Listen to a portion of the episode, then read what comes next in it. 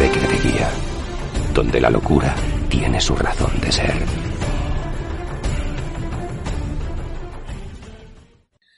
Buenas noches y bienvenidos a Viajando por la Tierra Media. Esta noche contamos con un nuevo integrante, estoy súper ilusionada. Eh, dice que va a entrar oyente, pero yo estoy segura de que alguna cosita aportará. Entonces voy a empezar, eh, bueno, por las antiguas incorporaciones que ya las conocéis bien, ¿no? Eh, por una parte tenemos a nuestro Rohirrim, iba a decir favorito, pero bueno, como tenemos dos, eh, tenemos a Eobad, que le falta una H, pero ya va escribiendo mejor su nombre. ¿Qué tal, Eobad? Bueno, que buenas noches. Hoy, hoy no sé si creo que vamos a ser todos meros espectadores, no solo este último invitado que tú dices, porque los capítulos es lo que tienen. Pero bueno, ahora comentamos un poquito más cuando empecemos a darle pie a la, a la historia de hoy. Y nada, deseando de meterle mano porque llevábamos mucho tiempo sin conectarnos entre todos, ¿eh? Y también te digo una cosa, Ángela. Hoy está súper bien escoltada, ¿eh? Se te ha caído la elfa y, y hemos añadido otro hombre. Sí, a ver, a ver si es un elfo o qué raza tenemos por aquí. Que faltan razas. Eh, pues, nuestro otro Rohirrim, que sí que sabe escribir bien su nombre con su H. Eozas, ahora no me sabe a mí. ¿Qué tal? ¿Cómo va, José? Hace mucho tiempo que no nos vemos. Cuéntame. Pues bien, aquí con ganas de juntarnos con vosotros y, y nada, esto vamos a tomarlo como un preparativo para lo que viene mañana, que es el estreno de la, de la serie. O sea, vamos a hablar bien hoy, que mañana probablemente despotriquemos. Sí, bueno, a ver qué nos encontramos. Eh, nuestro queridísimo nano Guinit. ¿Qué tal, Guinit? Pues acalorado, acabo de salir ahora mismo hace un ratito de la piscina y todavía estoy sudando. Uh, esto es terrible, pero bueno, eh, vamos a ver cómo se nos da el paseo, el paseo por Beleriand y, y a ver qué podemos sacar de estos capítulos. Bueno, en Beleriand siempre hace una temperatura media de 23 a 25 grados, siempre se está confortable, o sea que seguro que estamos a gustito. Y ahora pasamos a los que no son miembros de la STE. Víctor, ¿qué tal? ¿Cómo estás? Buenas noches. Eh, bastante bien, la verdad, con ganas de darle un poquito el libro, que hace ya tiempo que no teníamos una charla de esta. Pues muy bien, ha sido, ha sido muy conciso, no estoy acostumbrada. Sí, sí, sí. Está siendo una semana muy larga y estoy parco de palabras. Bueno, y tenemos por aquí a mmm, José Antonio. O Juan Antonio, que José soy Antonio. José Antonio, perdona José, que se me ha ido a mí ahí un poco el, el tema. Bueno, José no es miembro de la STE, pero creo Todavía, que en un par de días ya lo tenemos con nosotros. ¿Qué tal? Cuéntanos. pues, muy- pues nada, encantado de estar por aquí. Ya he comentado que yo vengo un poquito de, de oyente más que otra cosa, porque me pilláis un poquito, bueno, pues a contrapié, pero encantado de estar por aquí con vosotros y espero repetir también por aquí. Iré leyendo los capítulos al día, o lo intentaré. Y, y nada, y espero unirme pronto a la STE que tengo que buscar primero el nombre. Primero, búscate la raza. ¿Tienes alguna raza predilecta? Bueno, si tuviera que elegir, elegiría a los enanos, pero quizás me busque algo un poco más oscuro. Otro enano. Dios mío. Qué poquitos hobbies algo más oscuro. Algo más oscuro. Pero venga, pues ya mojate. Algo más No, no, no oscuro, sé, todavía-. Tengo tarea, cuando terminemos esto voy a coger el huevos. ¿verdad? Y voy a empezar a buscar a buscar personajes porque la verdad que no me lo había planteado hasta hoy. A ver, José, hazme un favor. cosa. Bueno, Hazme un favor, José. Puedes decir, eh, como estás pensando en hacerte algo más oscuro, puedes decir, el cielo está extraño. Veo cosas. bueno, eh, os tengo que decir que en el Bueno, pony tenemos... Sí, Eoba, perdona. no, no, dale, dale, no. Que digo que en el pony tenemos todas las razas representadas. Tenemos un Ent, una bala, tenemos orcos, tenemos hobbits, tenemos elfos, tenemos todas las razas. O sea que no, no todo es elfos, enanos y hombres. Hay Ents, hay orcos, Hostia, cada uno que sea lo que quiera, ¿no? Pero me parece muy pretencioso decir yo soy un bala. O sea, aquí estoy yo con mis cojones. Yo soy Eru. No me toco los huevos. Bueno, mucho cuidado. cua- cua- cuando buscamos el nombre para el miel de aquí de Málaga, yo fui la primera que dije Valinor. Y me dijeron que sí, que era una pretenciosa. Y al final nos quedamos con una posada. O sea que pasamos de Valinor a El Pony. Así que bueno, ¿qué le vamos a hacer? Nadie me escuchó. Lo que yo decía era que, que, tampoco tiene por qué ponerse un nombre eh, copiado, por así decirlo, ¿no? Sacado de, la, de los libros, ¿no? De, de la literatura. Puede ser inventiva propia, como es el caso de los que estamos por aquí. Claro, los que están por ahí, por ejemplo, bueno, contar vuestra historia y así José Antonio puede saber un poco cómo buscar su nombre de una forma original. Si me echáis una manita, Bueno, yo, yo te digo... un correo diciendo, desgraciadamente ese seudónimo ya está cogido por otro miembro de la... Yo te digo, yo te digo en mi caso, nosotros nos conocemos la mayoría por, por la obra de Rufus, de El temor de un hombre sabio y El hombre del viento, y allí me suelo poner o gatito pardo de los Ader o me llaman el Alfa. Entonces, si habéis leído el libro, Alfa era uno de los burros que tiraban el carro. Entonces, yo me considero el más burro de todos. Y luego lo de EOAS es porque EO es, me, gustan los Rohirrim, me considero Rohirrim, y EO es caballo, nombre Rohirrim, y A es de burro, caballo burro. O sea, yo me considero como el burro, el burro de Rey cuando se toma la poción y dice, soy un caballo y trozo, y trozo. pues eso soy yo, básicamente. No hay, o sea, yo no tengo pretensiones de el que diga, Buah, este se llama el alfa, que es un sobrado. No, no. El alfa es un burro que tiene una carreta. Ese soy yo, así me identifico. El mío es...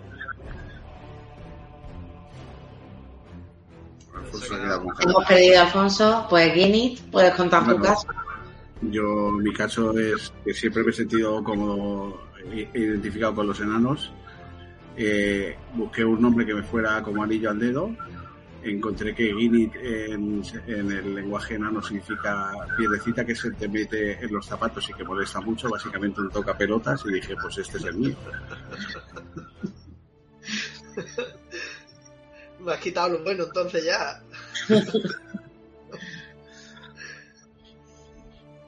Eh, José Antonio, no pienses que toda la STE es esto que hay aquí esta noche. hay vida más allá de nosotros. Bueno, pero espero que sea como esto, espero que sea como esto. Pero una vida muy triste, José Antonio. Muy triste, muy oscura. Tú ven hacia la luz. Hombre, son, son, más, son más profundos, pero lo pasan peor, a lo mejor. Y Eobad, tu, tu historia, y ya empezamos con en el capítulo 14. Si me lo permite la conexión. Eh, eh, un poquito parecido a lo que dice José, ¿no? Porque el mío también utilizo el prefijo EO de caballo por el tema de identificarme así con la raza Rohirrim. Y después el Baz, el, la, la, compañía del Baz que simplemente usar el principio de mi apellido, EO caballo Baz de Vázquez. No, no, fue nada una inventiva tampoco muy currada, pero bueno, a mí me identificaba así ya está. Pero Vázquez no La raza Rohirrim sí me gusta. No, yo no tengo nada en contra de los elfos, pero la raza Rohirrim sí me gusta bastante. Y se me formó así la palabra y creo, creo que quedó más o menos un sonido bastante chulo. Bueno, y también para que lo sepa José Antonio, hay eh, cuatro seudónimos que sí que está prohibido utilizar en la sociedad Tolkien, que son Beren, que es el nombre que se daba a Tolkien con el que se sentía identificado él, Lucien, que era con quien identificaba a su mujer, Gandalf, que no se utiliza porque es un nombre que se da honorífico al ganador cada año diferente de los premios Gandalf, y el otro, nunca me acuerdo, pero es algo así como Eruhin, que quiere decir hijo de Eru, que es el que se le ha dado recientemente a Christopher Tolkien, ¿no? Al hijo de Tolkien por, por la obra que ha hecho toda su vida. Todos los demás seudónimos, pues si no están cogidos por otro miembro de la STE, pues te los puedes asignar y, ya te digo, si por lo que sea pues no se te ocurre, la comisión de acogida te va a echar una mano y, y la verdad es que sacan seudónimos muy chulos y muy, y muy acordes con las personas que, que se lo piden. O sea que ahí queda la sugerencia.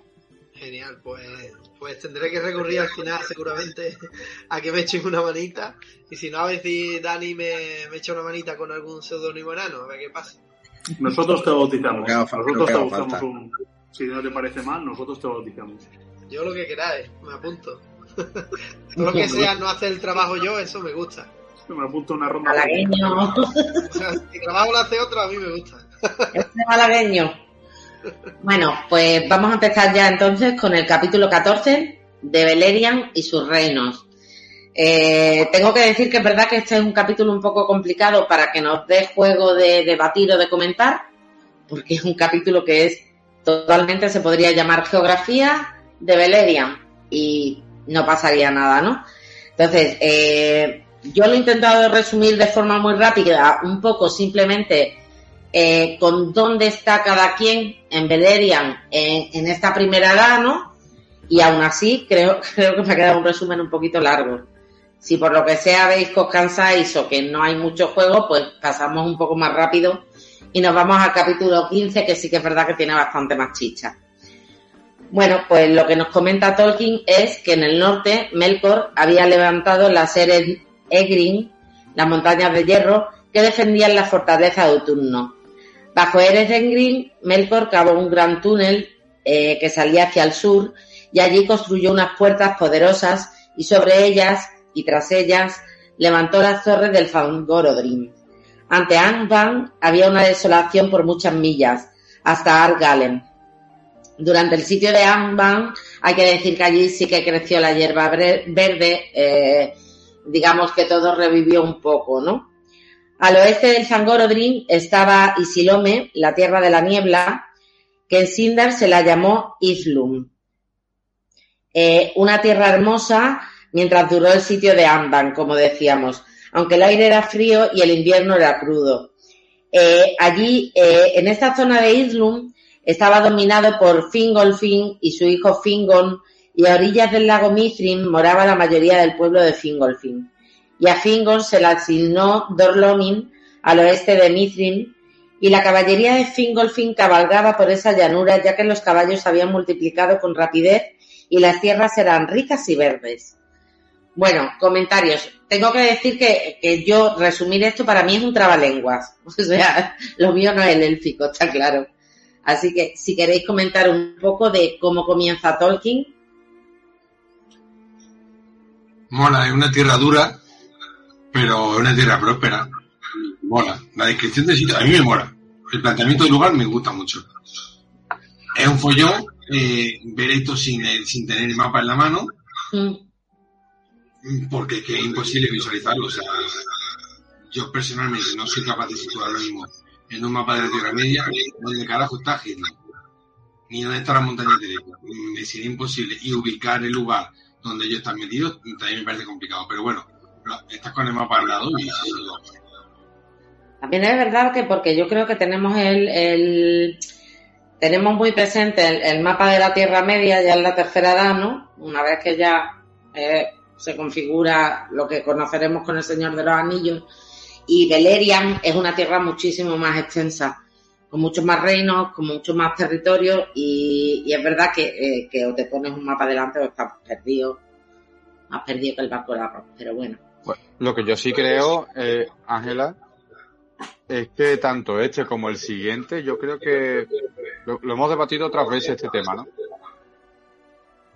yo pienso que esto no sería la forma en que Tolkien, el Tolkien padre lo hubiese dejado y, y, se, y, yo creo que son como tomas de apuntes, bocetos que él tenía en la cabeza de la geografía, igual que en el siguiente capítulo, pero mm, yo creo que aquí Christopher no lo hizo de, del todo bien, para mi entender, ¿vale? Pues... No sigue una de las con lo que llevamos hasta ahora leído. Está muy, está muy bien, te describe un poco y... Sí y volvemos a apreciar que Tolkien es un enamorado de la naturaleza y sus descripciones, pero es lo que dice Alfonso, no... Silmarillion ya de por sí es complicado. Ya hemos visto que hay capítulos que parece, ya le habíamos dicho que era una obra de fiction, que te contaban la misma escena desde diferentes puntos de vista. Pero aquí te saca totalmente de la historia. Es decir, este capítulo vienes de los Noldor, vienes de... o sea, vienes de bastante acción, de bastante chicha, y de golpe porrazo es como tengo esto que, que, es muy bonito, que lo ha escrito mi padre, pero no sé muy bien dónde ponerlo, o sea, no sé dónde encasillarlo y lo pongo aquí, entre, eh, entre dos capítulos que a, que a, mi entender me cuesta ubicarlo, o sea, no, no, no le da una, una correlación a toda la historia de todo lo que ha ocurrido. lo que dice Alfonso, aquí seguramente el hijo cuando recopiló todos los apuntes para este libro, pues no supo cómo encuadrarlo o, o, quizás no tuvo el valor de desecharlo porque está bien escrito, porque le gustaba y era la obra de su padre y lo entre los capítulos, pues bueno, pues vamos a meter aquí, que, que bueno, que a mi entender, a mí me desubica, o sea, me hace perder el hilo de la historia. Hombre, tanto como desecharlo no, pero yo creo que debería ido, haber ido intercalado en distintos capítulos de alguna manera, pero así sin te toma. Aquí tienes el temario de geografía, cómetelo con papa y y, y, y, a ver, y un vasito de agua para que te trague, para que te lo tragues bien tranquilo. Pues yo no, es una obra inconclusa, es una obra que no hizo él, que ha acabado su hijo. Bueno, vamos a ver. Es lo que hemos comentado muchas veces. Ángela, cuando habla de los mayores, por favor, presta atención. Es una, es una obra inconclusa que probablemente no sea como, como Tolkien lo hubiera querido sacar. O sea, yo, cada vez tengo más claro que si Tolkien siguiera vivo y hubiera llevado esto a la. O sea, hubiera plasmado esto realmente como libro, probablemente no, sería como nos estamos leyendo ahora. No, sería mucho más largo y mucho más farragoso, ya te lo digo yo. Eh, ¿Habéis leído la, la, biografía de Carpenter? ¿Habéis visto cómo empieza? Sala de los vampiros, ¿no? John Carpenter, los vampiros de John Carpenter. No, de Humphrey Carpenter, Carpenter, lo diré. ¿Habéis visto cómo empieza? La, la, biografía comienza con la visita que hace Carpenter a Tolkien eh, pa, para, pues eso, para decirle que va a escribir la biografía y tal. Y lo que comenta Carpenter es que Tolkien se tiró el ratito que estuvo hablando prácticamente solo, no, no le dejaba meter baza y en su propio mundo. Es decir, a Tolkien yo creo que le importaba. ¿Tres pepinos? Es que no sé cómo decirlo, sí tres pepinos lo que pensara el lector. Tolkien lo que dice es, ¿qué está describiendo? La Tierra Media, hierba a hierba, y eso es lo que a él le interesaba. Y creo que Christopher hizo bien en plasmarlo. Otra cosa es a lo mejor lo que decís vosotros de que sí, que a lo mejor lo ha metido todo comprimido en un capítulo y en un momento en que ya te ha empezado a contar parte de la historia y te ha cortado de repente una historia que estaba eh, creciendo en interés, ¿no? Y de repente te lo corta para meterte un capítulo de geografía. A lo mejor no supo muy bien dónde ubicarlo, pero yo creo que Tolkien de esto no hubiera prescindido. ¿eh? Y de aquí viene la frase esta tan conocida de Christopher, que a mí me encanta, que decía que para él la Tierra Media estaba más viva que las ciudades de Babilonia. ¿eh? Porque, joder, es que está descrito como si Tolkien hubiera estado realmente ahí. ¿eh? porque está descrito todo, los ríos, los valles, los recovecos, todo. Pero bueno, ya está, esta es mi opinión. No sé si alguien más quiere decir algo. Lo que pasa, Ángela, como muy bien dice Alfonso, que... no puedo hablar porque está comiendo, eh, da la sensación que... Ana María. Da, o sea, da la sensación que, que bueno, que, que tiene, que es muy bonito, que empieza a describir la Tierra Media, la Tierra Media, o empieza a hablar de geografía, muy bien, pero porque te ha dado la venada por ahí de escribirlo, pero no sabes realmente cómo lanzarlo en la historia. Es decir, realmente, ¿a qué viene este capítulo? A ver, que está muy bien escrito, que pero ¿a, qué viene la relación con lo que llevamos vivido hasta ahora? Mm, yo creo que si hubiera seguido vivo, quizás lo hubiera publicado de otra manera o lo hubiera entrelazado. Es como si dices, vale, a mí me gusta mucho la piña, por ejemplo, me encanta la piña. Y un día voy a hacer pizza y hago pizza con piña. Todos vemos que es una locura, pero se ha hecho. Pues a mí con le encanta. Esto es un poco lo sí, pero a ver, yo creo que este tipo de capítulo es lo que hace tan difícil la, la lectura del Silmarillion. Primero porque te saca de la historia y te plantan una lección de geografía en medio de, la, de, de, de lo que está ocurriendo y te descoloca un poco. Y luego, claro, eh, lo que ha dicho Ángela, es un trabalenguas. Los elfos no saben hablar y se ponen a poner nombres ahí a lo loco. Perdona, los que no sabemos hablar somos nosotros. Los elfos hablan y no, no solo, y no solo un nombre, le ponen media docena de nombres a las cosas. Con lo cual, eh, al, fi, al, final, se, este tipo de, de, de, de, capítulos te ralentizan la, la lectura. Hay que darle la razón. Hay que darle la razón a Dani, es verdad. Se emociona a poner nombre de que está, de que está muy bien escrito, está muy bien escrito y, eh, o sea, tú, tú, lees esto y te, y te resulta eh, una cosa bonita, ¿no? Pero, pero te, para mí entorpece la, la lectura. Bueno, porque Tolkien no era novelista, era mm, filólogo. ya está. Vale. Eh, José Antonio, ¿algún comentario que quieras hacer entre, entre toda esta eludición de mis compañeros? yo, de, mi punto de vista, que hace mucho que leí el Silmarillion, pero por ejemplo, hace poco estaba leyendo La caída de Gondolin, ¿no? Editado por el hijo también, y pone todas las versiones, y, y se ve que la versión final es una maravilla como está escrito. O sea, es decir, sí que hay algunas de las versiones que se hacen pesadas eh, en algunos trozos, pero la, la, versión final, aunque está incompleta, digamos, eh, la parte que está hecha está muy, muy bien escrita, al, nivel del Señor de los Anillos, por ejemplo, ¿no? De los libros del Señor de los Anillos. Entonces yo creo que, que evidentemente esto no es la forma que le habría dado Tolkien al final, pero claro, si, si era una obra que siempre tenía incompleta, pues el hijo ha hecho, yo creo que, que el hijo ha sido demasiado respetuoso con los textos del padre, no es una crítica, sino que está bien por él, ¿no? Pero creo que ha sido demasiado respetuoso y no se ha atrevido pues a, ser un poquito más osado y cambiar un poquito aquello para darle otra forma más llamativa que es la que habría dado el padre al final. Entonces creo que por ser muy respetuoso con los textos del padre, no habrá sido tan respetuoso con la idea que el padre tenía de en un futuro de hacer ese texto o de darle forma lo veo, lo veo por una parte y, y por otra tengo que decir que, que todos sabemos que luego Christopher sacó los 12 volúmenes de la Tierra Media porque no estaba seguro de haberlo hecho bien con el Silmarillion. Sí, tan minucioso como el padre. sí. Lo que, lo que sí, no sé de dónde saco yo ese dato, si lo hemos hablado ya alguna vez aquí, ¿no? es que yo creo que Tolkien escribía para sí mismo, no escribía para nadie.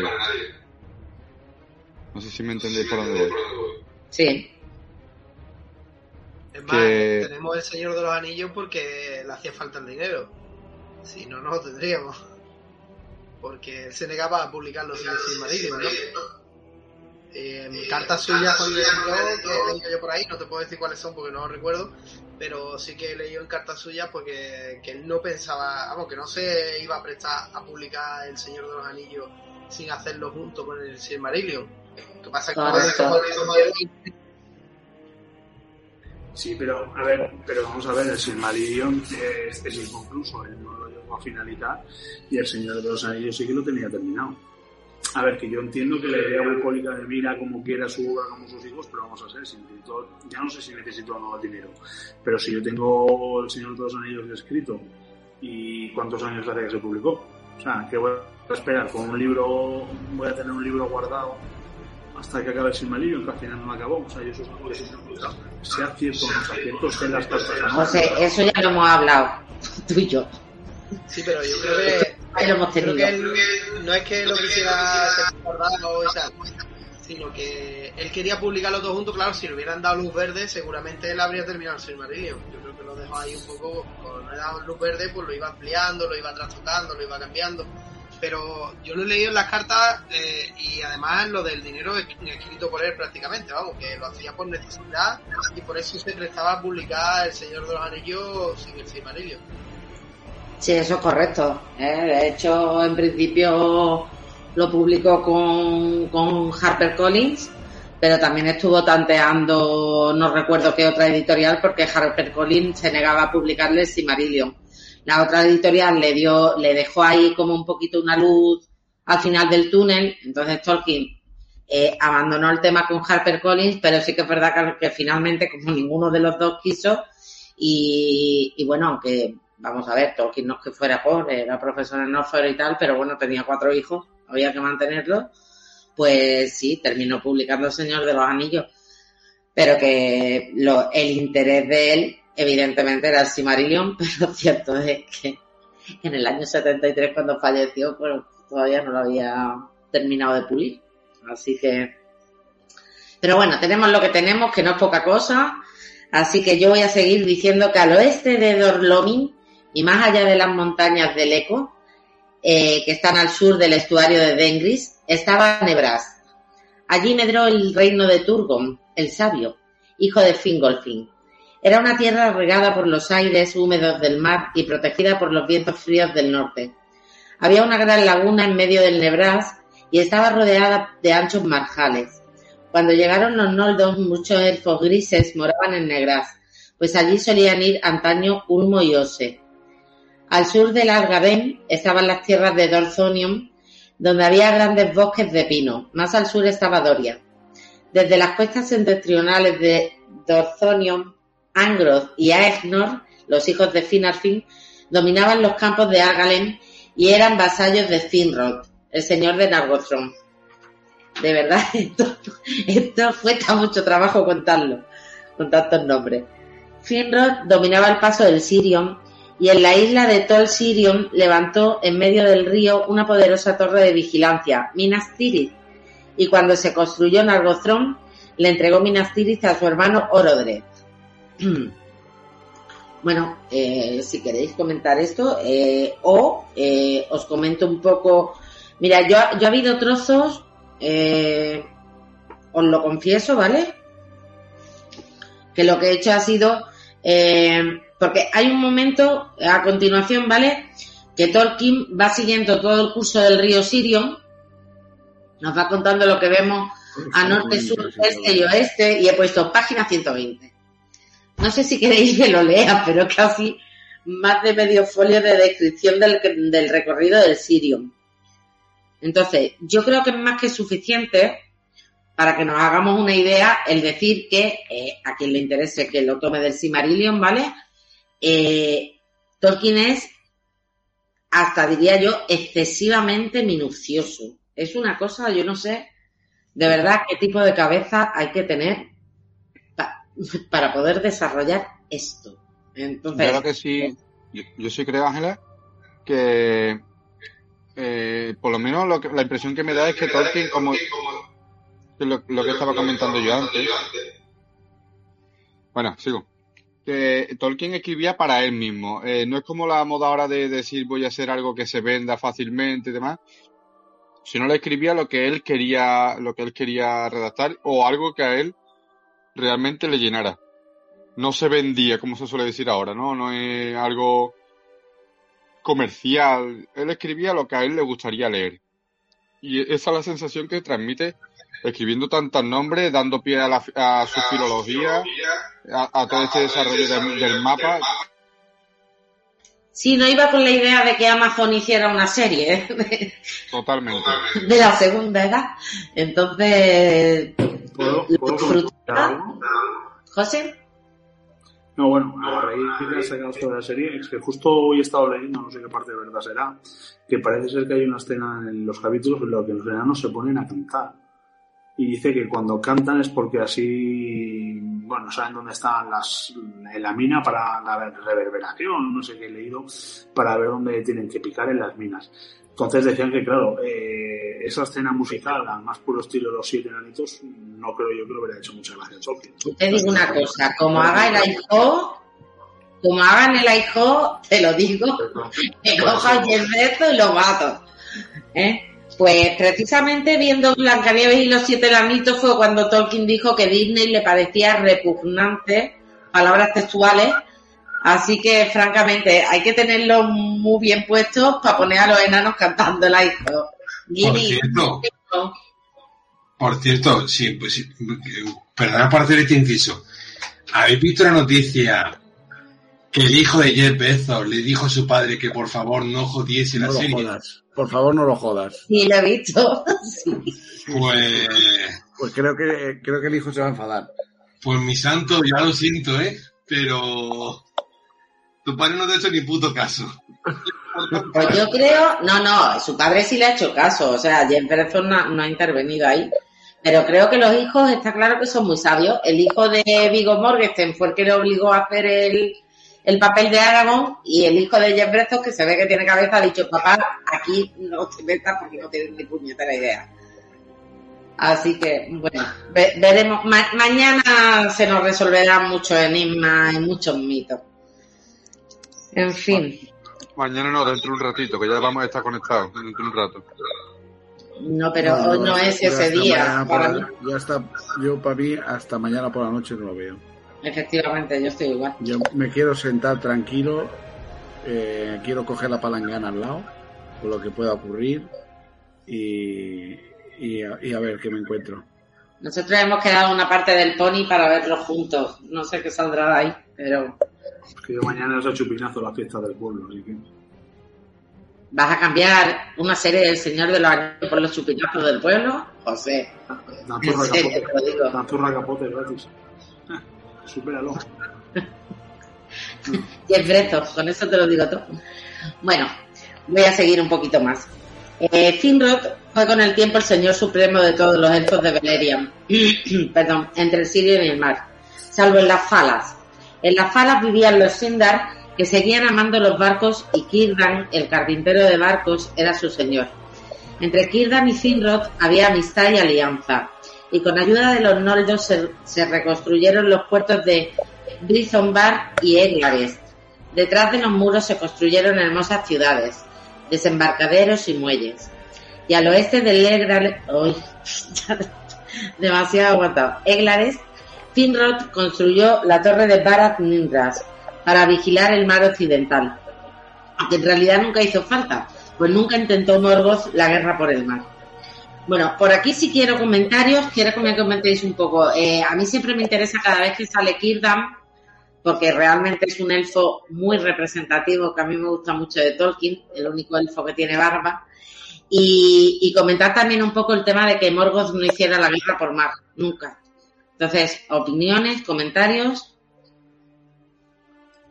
A ver, si es cierta la teoría de que fabrican orcos a partir de escoria, claro, tampoco lo va a meter en agua, se te deshacen. De escoria no, de elfos. Bueno, elfo, elfo y barro y tortura y si los lavas pues dejan de ser orcos, vuelven a ser elfos. Necesito más elfos en este podcast. Gali es más fallado hoy. Hoy no te- Yo, Yo no he dicho sobre que- ella todavía. ¿eh? creo, creo que- creo que el, el problema está en que en que no es el elemento de Melkor y claro eh, meterte en, en el, en el reino de otro Valar eh, partes en desventaja es decir meterte en el agua es peligroso declarado, A ver, José Antonio. Que es el enemigo declarado, el número uno, ¿no? El enemigo número uno de, de Morgoth, ¿no? No, era Ulmer, ¿no? El vasco, era, había un Valar vasco. Turcas, Turcas. turcas. Turcas. Bueno, pero... pero... Turcas era el que cuando, cuando pasaba, cuando pasaba apretaba el puño. O sea, el único. Sí, pero era... Ulmo era el del mar, ¿no? Ulmo. Ulmo también, Ulmo también daba bastante guerra. Claro, Sí. Ulmo también le da bastante guerra, ¿eh? Sí. Bueno, Incluso el. cuando, lo, cuando el resto pasa entre de él, cuando lo- el resto lo dejan hacer a su historia, es Ulmo el único que sigue, eh, digamos, luchando contra entre comillas, ¿no? Sí, es verdad que a partir de un cierto punto de la historia, eh, la mayoría de los Valar desaparecen y el que queda con mayor presencia es verdad que es Ulmo. Eh, Ulmo, Ose a veces, eh, pero bueno. Vale. Bueno, y así- hasta ahora- no había salido, ¿no? El de los bancos, el de que es el más viejo. ¿Quién? Eh, Sí, Sí, no había sí, sale. ¿no? Kirdan yo creo que se comenta así muy de pasada, pero es la primera vez, digamos, que tiene mayor intervención. Ángela te has punteado Perdón, es que apareció mi horquito por aquí. Bueno, pues proseguimos un poco más. Entonces no hubo mayor reino que el de Finrod, aunque él era el más joven de los señores de los Noldor, de los Noldor. Fingolfin, Fingor, Maedros y Finrod y sin embargo el señor supremo de los Noldor era Fingolfin. A mano izquierda del Sirion estaba Beleriand Oriental, y entre el Sirion y el Minded había una tierra baldía que era Dimbar, bajo el pico de las águilas de las Crisaegrin. La tierra de Non era una zona de terror, porque a cada uno de sus lados el poder de Melian guardaba la frontera norte de Doria. Pero al otro lado estaban los precipicios de Erez las montañas del terror. Allí había huido un Goliam de los látigos de los Balrog, y toda aquella zona quedó bajo el dominio de su prole, y era peligroso beber sus aguas, pues la locura y la desesperación invadían el corazón de aquellos que la bebían. Toda esta parte sí me interesa porque es parte, digamos, del de, lado oscuro, ¿no? De, la Tierra Media. Y sí que es verdad lo que comentabais antes, ¿no? Historias que ya ha comentado Tolkien. Eh, ahora eh, no, nos lo deja ver, digamos, desde un punto de vista geográfico, ¿no? Cosa que ya habíamos visto, todo el tema este de Ungolian, los Balrogs, tal. Ya todo eso lo habíamos desarrollado antes y, eh, bueno, lo, lo comenta un poco para ubicarnos en qué zona geográfica nos estamos moviendo. Bueno, mucho. Me gusta, me gusta el concepto de, de las arañas contaminando el, el agua. Pero tampoco ensuciándola, porque no te dice que la ensucien. Simplemente que la contaminan y que es peligroso beberla por las sombras de locura y la desesperación invadir el corazón. Pero no te dicen, es agua turbia, es agua, no, es agua contaminada, sigue siendo transparente. Habla, habla cuando que Ungolian eh, huye de, de, los látigos de los de los Balrogs, pero realmente Ungolian eh, no se sabe dónde para ni qué pasó con, con ella, ¿no? Murió en una cueva devorándose así encima, creo. Yo. ¿No? Vamos, yo, hasta donde yo tenía entendido, eh, en sus ansias de, de volar y de volar la luz, se devora a sí misma en una cueva y lo que dice es que perturba o que empobrece o que ensucia el agua, cuando te hablan de cuando te hablan de Engolia te dicen que viene como de otra parte del pensamiento de, de Eru y incluso Melkor le tiene miedo, con lo cual si la dualidad de la luz y la oscuridad son los Valar son Melkor, este otro lado más allá que puedan ser las arañas, yo sí puedo entender que corrompa todo lo que toca. O sea, al final las arañas y la prole de arañas cuando cuando te las plantean de esta manera es que es algo que corrompe, o sea, algo que el propio Melkor le tiene respeto, le tiene miedo, como para no corromper el agua, los parajes o todo lo que, vamos, todo lo que habite. A ver, tengo una pregunta que me interesa de José Antonio, no recuerdo si, si, si esto lo debatimos en su día. Eh, que, quedamos, yo creo... ¿Qué? ¿Qué dices? Que no te escucho nada, no escucho nada. Hoy estoy fatal de la oreja. Eh, creo que quedamos en nuestro día en que, en que Ungolian era un espíritu maya. No, no era un espíritu maya porque tiene descendencia. Vale, pero me, no, Melian también tiene descendencia y es una maya. No, eso no es un argumento, José. Quedamos, ibas a consultar por las altas historias. Pues está claro que no lo consulté. o sea, que ahora lo consulto con José Antonio porque me interesa su opinión. José Antonio, ¿tú piensas que un Golian era un espíritu maya? Yo no tengo ni idea. no lo he pensado. No me Esa es la mejor respuesta. No me para pensarlo, la verdad. Escúchame, vamos a llamar a los showrunners de, de la serie, que como son los custodios de, de, la, de la obra de Tolkien, se, ellos seguro que lo saben. Claro, en lugar. Sigo diciendo lo de siempre, en lugar de llamar a Eduardo Segura o a Martin Simonson o a John Gar, pues claro, llamamos a los chorranes de Amazon, por supuesto, que cobrarán poquito estos señores. ahora una cosa, bromas aparte. Los espíritus, todos en sí, provienen de la conciencia o del pensamiento de él. En Golian también proviene de una parte del pensamiento de él, por lo cual tiene que ser un espíritu. Maya como tal, quizás no, pero es un espíritu. es que una de las teorías que hay es que es, digamos, la antítesis de, de Eru. Eru es luz y, y, y Ungolian es, es, oscuridad, digamos que es lo opuesto a, a, Eru. Es una de las teorías que hay. Hombre, yo creo que lo opuesto a Eru es Melkor. No. Pero, o sea, poner a Melkor como lo opuesto a, a Eru es poner los enemigos para Yo creo que eso es demasiado. Oye, estáis poniendo una araña y no puedo poner a Melkor, pero ¿qué me dices? Hostia, pero la araña, pero la araña la larva pajarraca, ¿eh? Es decir, eh, se iba eh, se iba a cargar a lo, al, al bueno, aunque ya no era un, un, un Valar, se iba a cargar al Valar más poderoso de todos los que había.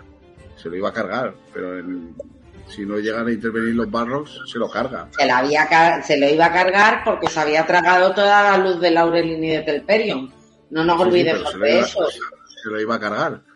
Bueno, sí, en ese momento ya sí. A ver, puede ser un espíritu, pero si los, si los balas son hermanos, pues, este, pues estas primas, yo sé, de otra casa, porque es que viene otro lado del pensamiento, te lo dice, o así creo yo haberlo leído, que venía de una zona Pero- del pensamiento de la oscuridad. Me suena a mí eso. Yo entiendo, pero no me seáis políticos, la pregunta no es esa, la pregunta no es si es un espíritu, ya sé que es un espíritu. Mi pregunta es, ¿es maya o no es maya? Yo creo que sí. No. Vale, Guiris dice que sí, José dice que no, Víctor dice que no, dos noes, un sí, eh, José Yo Antonio. diría, yo, yo diría que sí. Yo no me pronuncio. José Antonio no se pronuncia, se abstiene. Queda, Alfonso, ¿tú has dicho algo? Que no tiene bien la Sí, ha dicho que sí. Que sí. Yo he dicho que, yo O sea, digo que el sí, desempate, porque- el desempate es mío. Vale, yo creo que es un espíritu maya. O sea, que es un espíritu. Es que, es que los espíritus mayas eligen la forma que quieren cuando, cuando Claro. bajan a la Tierra. Y, y también. elige una, ser una araña. Vale, divino. Bueno, aparte, aparte del pensamiento de Euro salieron los Valar eh, y los Mayar. ¿Salió algún tipo de espíritu más? No se dice. Por, por tanto, con los datos que tenemos solo podemos pensar que es un Valar, que ya lo hemos descartado porque los enumeran, o que es un Mayar. Correcto. Por descarte Mira, me queda vamos Eso está bien argumentado. O- al próximo al, al próximo podcast invitamos a los showrunners de la serie y lo vemos. Y no, O la contraparte de, o la contraparte de Tom Bombadil, porque Tom Bombadil es una, una buena historia propia de Tolkien. Oye, Víctor, mira, no, no. Yo lo sé, yo lo sé. No me metas a Tom Bombadil aquí porque entonces nos da las 4 de la mañana. No abras ese melón, no abras ese melón. Ese melón es muy gordo. Yo soy consciente, pero igual que tenemos la indeterminación, el debate de quién es Tom Bombadil, vamos a tener el mismo en contra de quién es eh, un Goliath.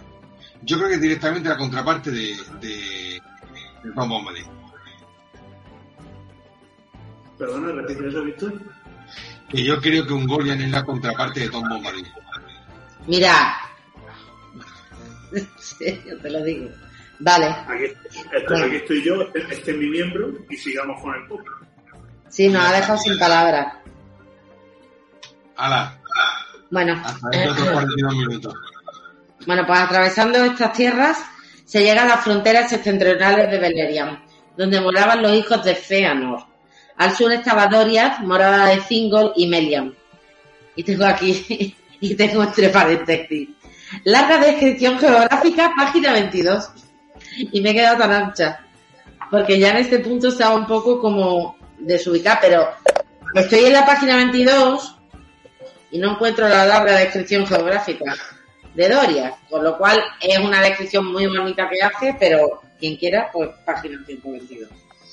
En Osirian habitaban los elfos verdes. Tal era la capacidad de los elfos verdes de vivir en los bosques que un forastero podía cruzarlo de extremo a extremo sin cruzarse con un solo elfo. Vestían de verde en primavera y verano, y sus cantos se oían a través de las aguas del Helion. Por ello, los elfos Noldor llamaron a esa tierra Lindon, la tierra de la música. Me parece súper bonito. Yo sigo diciendo que los nombres me parecen preciosos todos. Al este de Dorthonion, las fronteras de Beleriand estaban más expuestos al ataque. En esta región, en la frontera de Maedros, vivían los hijos de Feanor, con mucha gente. Y ahí me he quedado porque ya estaba, ya estaba medio mm, que no sabía muy bien cómo seguir. Así que este es el capítulo 14. Si alguien quiere hacer algún comentario, y si no, muy rápidamente entramos a 15, que es un capítulo súper cortito y que sí que creo que es súper interesante. Pues simplemente lo que he comentado antes, este es uno de los capítulos que ralentiza la lectura. Ahora sí, es un capítulo de una prosa espectacular y, y entretenido. Dentro de, de que te saca de la historia, entretenido. Bueno, yo creo que, que esto es para ponerte con el mapa delante y que leyéndolo y si lo tuvieras incluso con la voz del profesor, todavía mejor, que alguien te narre en qué es lo que estás viendo y dónde lo estás viendo. Pero sí es verdad que, como dicen mis compañeros, aquí te da un bajón gordo porque estás tú con la tensión de, de los Nordor, de la quema de barco, de las peleas entre hermanos, de esto lo otro, y de repente, venga, vale, clase de geografía, a- al bajón. Bueno, o a subir el interés, porque aquí hace como un paréntesis y tú estás ya deseando entrar en el capítulo 15, cuyo título es De los Noldor en Beleriand. Eh, sin, pues embargo, sin, embargo, en el capítulo se habla de los Noldor y de los Sindar. Sí. Bueno, jolín, porque está muy relacionado, Vini. Eso es. Al final, todos se van a ir aliando, desaliando, ¿eh? y ese es el interés, creo yo, de, del Simarillion. Bueno, eh, bueno, se retoma un poco la historia de Turgon, ¿no? Eh, se indica que con la guía de Ulmo descubrió el valle de Tulladen, que estaba en un anillo de montañas altas y escarpadas, y ninguna criatura llegaba hasta allí salvo las águilas de Zorondor. Pero había un camino profundo bajo las montañas. Este camino lo siguió Turgon y allí llegó a una llanura verde y allí vio la colina isla, decidiendo fundar una ciudad. No obstante, regresó a Nebras. Después de la Dagor Áglave, eh, le volvió la inquietud a Turgon y convocó a muchos, y los llevó al valle escondido y allí comenzó la construcción de la ciudad. Turgon, sin embargo, continuó residiendo en Nebras hasta que 52 años después la ciudad estuvo construida. Esta fue la, ciudad de Gondolin, de la cual eh, luego Tolkien nos desarrolla bastante más eh, la caída, ¿no? y Turgon se dispuso a partir de Gondolin, apareciéndose de Ulmo, él advirtió que, que permaneciera en la ciudad escondida, pero también le dijo que la verdadera esperanza de los Noldor estaba en Occidente y que vendría del mar. Le recordó también la maldición de mandos que Ulmo, que Ulmo perdón, no tenía poder para anular, pero sí le advirtió que había un peligro que acechaba gravemente y que llegaría alguien de Nebras y que recibirían esperanza de los elfos y de los hombres. También le advirtió que dejara las armas y una espada para que él para que el, hombre nos encontrara y así Turgon no fuera engañado. Bueno, si alguien quiere comentar un poco del tema de Gondolin. Quiero contar que la madre que los parió en 52 años hacer una ciudad. me, parece impresionante. O de sus cojones. Trabajaban como A, a, la Sagrada Familia de Barcelona lo van a llamar ahora me parece impresionante. Y luego, eh, pues eso que eh, venimos del parón y arranca el siguiente capítulo y arranca a, todo, o sea, acelerador pisado al fondo. Bueno, yo lo que tengo que decir es que he triunfado porque vengo para dos capítulos, uno lo pasamos rápido y el otro va de góndola, que me acabo de leer el libro de la caída de Gondolin, así que... Para que tú veas, eso es el destino, José Antonio. Fue, fue la última ciudad en caer, ¿no? La, de la última, fue la última en caer, ¿no? Exactamente. El, eh, hubo tres reinos que fueron los últimos, ¿no? Dorian, Nargothrond y Gondolin. Son los últimos bastiones élficos. Sí. Por eso no acabamos la Sagrada Familia. Para que no, para no la derrumbe. Para que no sirva... en la, edición esta, eh, una de las versiones que aparece, eh, se cruzan ellos con gente que viene de Nargol Roth, que, era, que la acaban de destruir, vamos, yendo ellos a, a Gondolin. Chicos, eh, están quemando están quemando, han prendido fuego y Gondor requiere requiere mis servicios y como Rojiri me debo a mi rey y debo acudir a la llamada. Mira, no lo pongas tan épico. Me estás diciendo que te está llamando tu mujer y que te está cortando ya el rollo. o que te está cayendo de sueño. No, no, que, ha, que encendido las, han encendido las almenaras. Quiero que dormir conmigo y la que está, la que está dormida mi mujer. bueno, pues todos a la vez, por favor, cantemos la música de las almenadas para despedir a José. Chan, Nos, vemos, chicos. Hasta más ver. Luego. Nos vemos. La, la llama de la esperanza, tremendo, tremendo temazo. La verdad es que mm, de las pocas ocasiones que, que una escena cinematográfica mmm, puede ganar, ¿no? Lo que, lo que es la lectura. Es una pasada. Sí, sí. Bueno, en fin, que sí, que... Vengo enseguida. ¿Queréis que hagamos, hacemos un pequeño descansito, ¿vale? Un minutito de descanso y ahora venimos. Llevas tiempo dándole vueltas, pensando en esas colinas lejanas al puente de Brandivino. Anhelas la tranquilidad de ese pueblo de postal. Sueñas con volver a disfrutar del aire libre y sentir el sol en tu piel. Con salir, con caminar de las colinas lejanas a las colinas de Skari. Rojo será el día hasta nacer del sol. Fiesta, tradición y gastronomía te esperan. Nunca dejes de soñar. La comarca, paraíso infinito. Viajando por la Tierra Media, reserve su viaje en la posada Recre.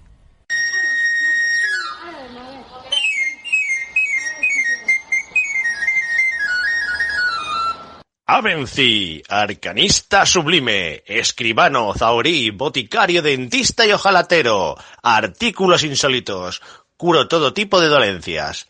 Balsamaría, dulces y pimienta negra, encuentro objetos perdidos, reparo de todo. Nada de horóscopos, ni filtros de amor, mucho menos felonía. Venga señoras, venga muchachas, tengo ropa interior y agua de rosas, chocolate de Tarvin, limas de Tinué, y cuerno pulido de Auré. Este sublime arcanista se quedará un día, pensar y decidir, quizás mañana sea tarde. Atención, señores clientes, les informamos que si pasan ahora por mi carromato encontrarán las mejores limas de Tinué al mejor precio de vintas. No hace falta ser el rey de Vin para poder comprarlas. Pasen y acérquense a mi carromato. Carromato Avenci.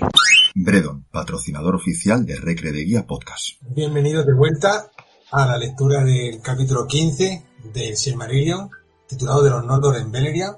Eh, se dijo que con la guía de Ulmo, Turgon de Nebrat descubrió el valle escondido de Tumnaude, eh, al este de la posibilidades del Sirio, donde se suponía que solo podían llegar las islas de, de Zorondo. Había un camino eh, profundo bajo las montañas, excavado en la oscuridad, eh, que iba a unirse a, la- a las corrientes del río Sirio, y ahí encontró Turgo una llanura verde en medio de las montañas, y vio una colina, que en realidad era una isla, pues el valle había sido un gran lago en los días antiguos. Entonces Turgon supo que había, que, había encontrado el lugar que deseaba y allí edificó una eh, ciudad en memoria de Tirio. Pero regresó a Nebras y permaneció allí en paz, aunque siempre meditaba en cómo podría llevar a cabo lo que se había propuesto. Ahora bien, después de Aragorn Ragnarer, a Turgon le volvió la inquietud que Ulmo le había puesto en el corazón. Y volvieron al Valle Escondido eh, y empezaron la construcción de la ciudad que había concebido Turgon. Y allí montaron guardia para que nadie le sorprendiese desde fuera. Y el poder de Ulmo en el siglo lo protegía. Así que Turgon continuó residiendo en Nebra hasta que por fin la ciudad estuvo totalmente hecha y después de 52 años eh, se, salió a la luz. Turgon decidió llamarla Ondolinde en la, en la lengua de los elfos de Valinor, que es la roca de la música de la agua. Pero la lengua sindarin el nombre cambió y se convirtió en Gondolin, la roca escondida.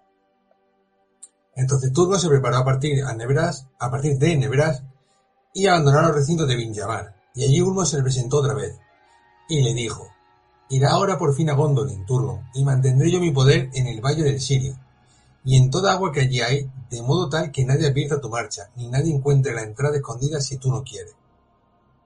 Más que todos los reinos de los Eldalia soportará Gondolin contra Melkor, pero no ames con exceso la obra de tus manos y las concepciones de tu corazón, y recuerda que la verdadera esperanza de los Noldor está en el occidente y viene del mar. Ulmo advirtió a Turgon que también él estaba sometido a la maldición de Mando, y que él no tenía poder para anularla, y dijo, Puede que el hado de los Noldor te alcance también a ti antes del fin, y que la traición despierte dentro de tus muros. Habrá entonces peligro de fuego. Pero si este peligro acecha de verdad, entonces vendrá a alertarte uno de Nebras, y de él, más allá de la ruina del fuego, recibiréis esperanza los hombres y los elfos. Por tanto, deja en esta casa una arma y una espada para que él la encuentre y de ese modo lo conocerá y no será engañado. Voy a parar aquí. ¿Qué os parece? Pues que la ciudad de por sí ya parece inexpugnable, porque solo puedes llegar o las águilas o a través de un pasadizo que no hay cojones a encontrarlo. Eh, que los Noldor son elfos y los elfos son caca de la vaca, pero aún así en 52 años hacen una ciudad, ole sus cojones, que se dice rápido, y no una ciudad como ahora que te vienen las hormigoneras y en tres días están hecho el edificio. Estamos, estamos hablando de piedra sobre piedra y con muros y con, o sea, estamos hablando de una señora ciudad. O sea, Y en un sitio de difícil acceso también. De imposible, de, de acceso imposible, sí. Yo lo que veo que ya está preparando, o sea, que, que Ulmo prepara el plan a muy largo plazo, ¿no? Sí, la verdad es que es un. Su plan es de varias, de varias generaciones y lo prepara pues a muy largo plazo. Sí. ¿El resto? Alfonso, Ángela. Bueno, los inicios de, de Gondolin, eh, no solo lo que dice Dani, que lo construyeron en 52 años, sino eh, la belleza ¿no? de, de esas ciudades. eh, y, y bueno, podéis opinar lo que queráis de los Noldor, pero trabajan bien. Trabajan bien, son eficaces y saben lo que quieren. Lleva siendo hora que alguna Entonces- cosa de los- de los elfos. Ya, pero es que, pero es que tienen un Perdona, fallo los bastante grave. Teleri hacían unos barcos maravillosos. Sí, sí. De Tienen hecho, un, un fallo bastante grave en los Noldor y es que el curso de cómo poner nombres a la gente que aparece nueva se lo saltaron. mira, voy a No. decir una cosa. Si la envidia fuera piña, estaríais ahora mismo todos, todos, de color verde. Vamos a ver, ¿eh? Los elfos todo lo hacían mejor. Todo. Si lo dice el propio Tolkien. Todo. Y que ¿Saben quién era- de su obra. ¿Saben, quién eran, ¿Saben quién eran expertos? En fuegos artificiales con barcos. También. Eso se Si les tercia, también. Todo. Lo hacen bien ellos. Eh, el caso A es, esos son elfos. Ángela, por seguir por donde dices tú, el caso es que a Feanor se le da 20 mil millones de palos, pero el tío se creó los Silmaril, se creó los Palantir, se creó... Claro, es que sigo cosas, diciendo lo mismo, que aquí mucho mitril, mucho mitril, pero ya está, aquí ya no hay más. Bueno, bueno, perdona. Tenemos mujeres barbudas. Efectivamente. Por ahora. Por ahora. que te digo una cosa, te digo- y te digo una Cuando cosa. cambie el canon, no. Claro. yo os digo una cosa, vosotros quedaros con las mujeres barburas y el mitril, los elfos que se queden con los barcos y gondolin, que nosotros nos quedamos con las merendolas y los desayunos y Ahí los está. segundos desayunos y el disfrute y el Y con el descansar. ritmo que está extraño. Porque te digo una cosa. Oye, mira, no, mezcle, no mezclemos la churra con la merina, por favor. Si empezamos a mezclar churra y merina, acabamos mal. Te digo una cosa. Yo estoy una noche de fiesta y me encuentro con Dani o me encuentro con José y a lo mejor pillo cachito como llevo una sorpresa, pero es que como no lo sé diferenciar, es que piensa que en el fondo los enanos, los enanos viven una vida, viven una vida muy al límite, ¿eh? Vamos, muy bien. Es que eso también es digno de, de mención. Me parece bueno. bien, pero no habéis creado Gondolin. No, hemos creado Cazazú. Tampoco la, la hemos perdido por orgullo. Bueno, y Claro. Bueno, por orgullo, por orgullo, en fin. No, Es más, Vamos es más, no, no habéis creado ni vuestra propia lengua. ya estamos. Uy, uy, uy, Oh, uy, oh, uy, oh, oh, uy, oh, uy, oh, uy, oh. el vendido piojoso. Madre de los mía. caballos. Uy, uy, uy, el que llegó, madre mía de mi vida. Pero vamos a ver. Si aquí to- todos habéis creado vuestra propia lengua, menos los hobbies, que somos unos perezosos de los cojones. ¿eh? No, no se ha desarrollado tanto, Alfonso, pero su lengua la tienen, tienen el Huzdul. Pero no, Y pero la crea bueno, un ahí está. Es descartada por los elfos porque no le gustan esas runas y los enanos se la apropian, pero no es de los enanos, la crea un elfo. El ¿Por alfabeto. qué, qué esperas de una subcreación, Alfonso? Claro. Lo que hay. Que a lo que yo voy es eso. es, eh, eh, la, la lengua propia ni, ni es suya, se la crea un, un El elfo. alfabeto. Ay, Dios mío. El alfabeto. No la lengua. La lengua es secreta Claro, de los. A ver, No, la lengua sobre qué, sobre qué se erige. Sobre la gente que lo habla. Antes de ser escrita, primero hay que hablarla. Eh, sí, pero sobre un alfabeto, ¿no?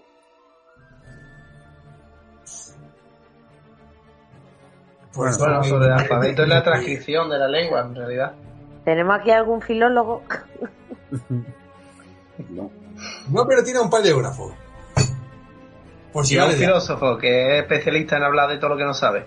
Claro. Eso hacen los filósofos. hablar de lo que no saben y poner cara de, de que sí saben. Interesante. bueno, Bueno, ya lo voy. Barba. Nos enfrascamos. Venga, vamos. Eh, que sí, que me parece muy especial la relación que, que entabla Ulmo siempre con, con los Noldor, ese interés que tiene en... Porque si no recuerdo mal, a la vez que, que a Turgon lo, lo incita a crear Gondolin, eh, uf, no me preguntéis a quién, lo incita a crear... eh, ¿Cuál era la otra ciudad? ¿Nargothrond era? Nargo- Nargothrond, ¿no? Nargothrond, ¿no? Entonces ti- tiene Creo ese que sí. interés, es de los pocos Valar, digamos, que ya van quedando, que, que sigue participando activamente en los, en los eventos de la Tierra Media. Yo le voy a poner una pega a Ulmo, ¿eh?